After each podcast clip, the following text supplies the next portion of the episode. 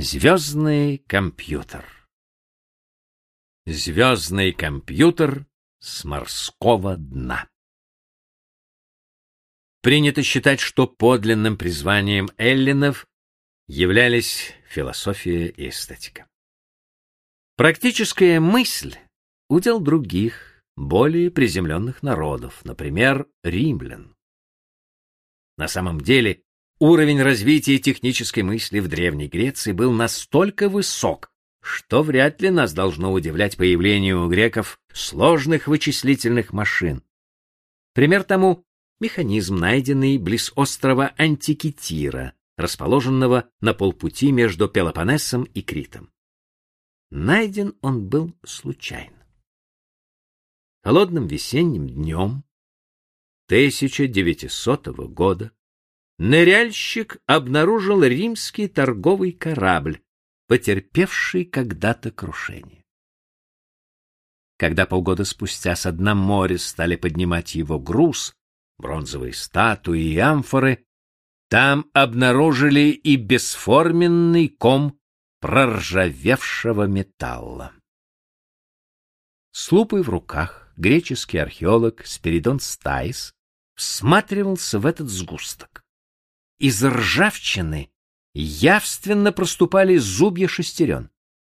Под толстым слоем окислов обнаружилось множество зубчатых колес, хитро сцепленных друг с другом. Стай смог разобрать надписи, проступавшие на шкале. Он узнавал названия небесных тел и зодиакальных созвездий. Возможно, перед ним лежали распавшиеся части календаря? Стайс обнародовал свою гипотезу и встретил отповедь. Его резко раскритиковали коллеги, возведя в научную степень шарлатана. Прошло почти полвека, и эта странная, забытая всеми находка попалась на глаза одному профессору Ельского университета. В последующие 13 лет Дерек де Солла Прайс безуспешно пытался понять принцип работы этой миниатюрной руины, пока неожиданно не пришла помощь от греческих исследователей, которые сделали ее рентгеновские снимки. Так стала понятной конструкция ее частей. Прайс показал, что с помощью этого устройства можно было предсказывать на год вперед время восхода и захода Солнца и Луны, движение Солнца среди зодиакальных созвездий, а также фаза Луны, Теперь невозможно было отрицать, что этот механизм мог работать. В минувшем десятилетии на разгадку тайны антикитирского механизма устремилась самая многочисленная армия исследователей. В 2005 году стартовал амбициозный проект, организованный учеными Кардивского, Афинского и Салоникского университетов. Использовав трехмерный рентгеновский томограф, они убедились в том, что вся поверхность механизма была покрыта надписями. Так отыскалась инструкция, которую и не предполагали найти. Она содержала более двух тысяч знаков и была расшифрована в 2006 году. Надписи точно указывали, какие вычисления производит прибор, если повернуть этот рычаг или нажать на ту кнопку. Теперь мы хорошо представляем себе устройство этого механизма, который, как и предполагалось, мог, например, предсказывать движение всех известных тогда планет — Меркурия, Венеры, Марса, Юпитера и Сатурна. Но он был способен и на многое другое. На его корпусе имелось три циферблата. Один располагался с передней стороны и еще два с обратной.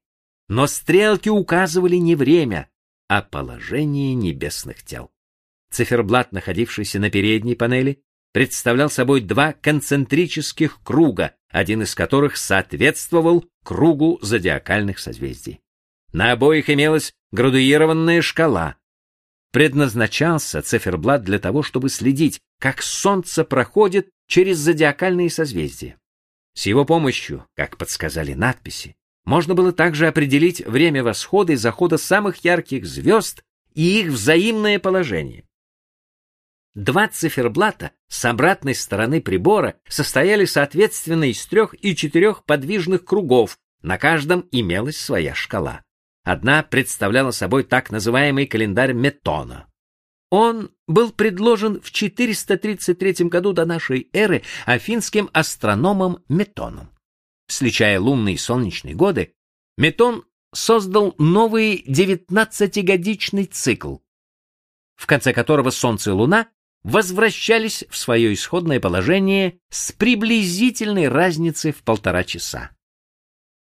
Еще одна шкала была поделена на четыре части, что необычно для астрономического прибора. Надпись, расшифрованная исследователями, гласила, что шкала указывает срок проведения Олимпийских игр. Другой циферблат — это время Луны. Одна его шкала отмеряла события синодического месяца. Это время между двумя одноименными фазами Луны, например, новолуниями. Другая — лунного года, состоящего из 12 синодических месяцев. По этому циферблату следили за изменением фаз Луны, а также временем ее восхода и захода.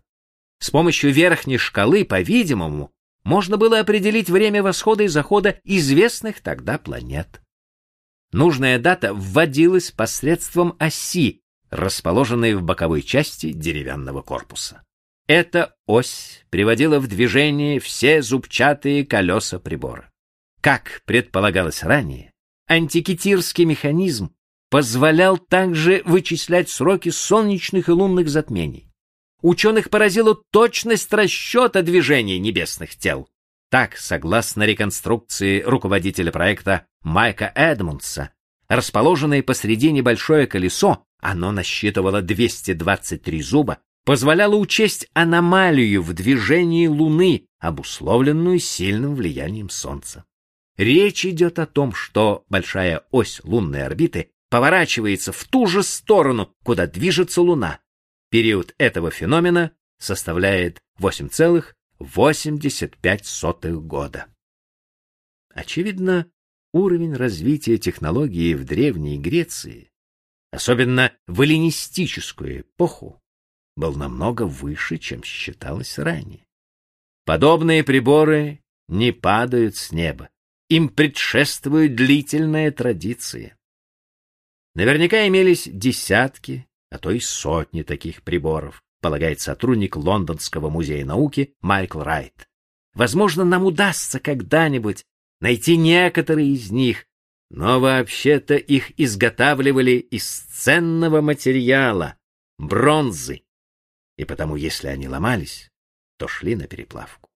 Антикитирский механизм уцелел по чистой случайности. Любители собирать металлолом не могли до него добраться. Еще одно открытие связано с прочитанными недавно названиями месяцев. Они коринфского происхождения. Очевидно, механизм был собран либо в самом Коринфе, либо в Сицилии, где имелись колонии коринфян. В последнем случае нельзя не вспомнить о Сиракузах, крупнейшем городе Сицилии, где жил один из самых знаменитых ученых античности Архимед. Он был убит римским солдатом в 212 году до нашей эры. Но в городе, очевидно, остались мастерские, где работали ученики великого механика. В одной из них и мог быть сделан этот прибор, или даже налажено его серийное производство. По-видимому, прибор использовался в течение многих лет. Видны следы его ремонта. Например, у одной из шестерен заменен поломавшийся зуб.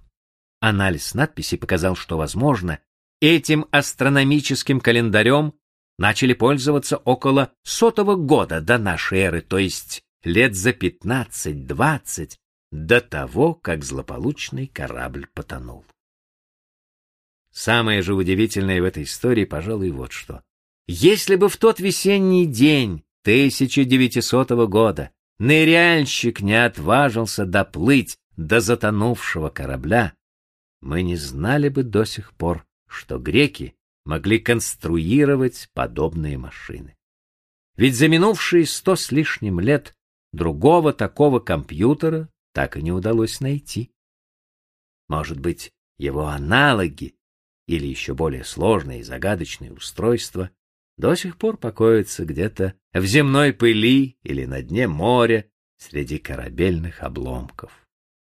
Что если подводные археологи, представители той научной дисциплины, что бурно развивается в последнее время, когда-нибудь порадуют нас новыми счастливыми находками?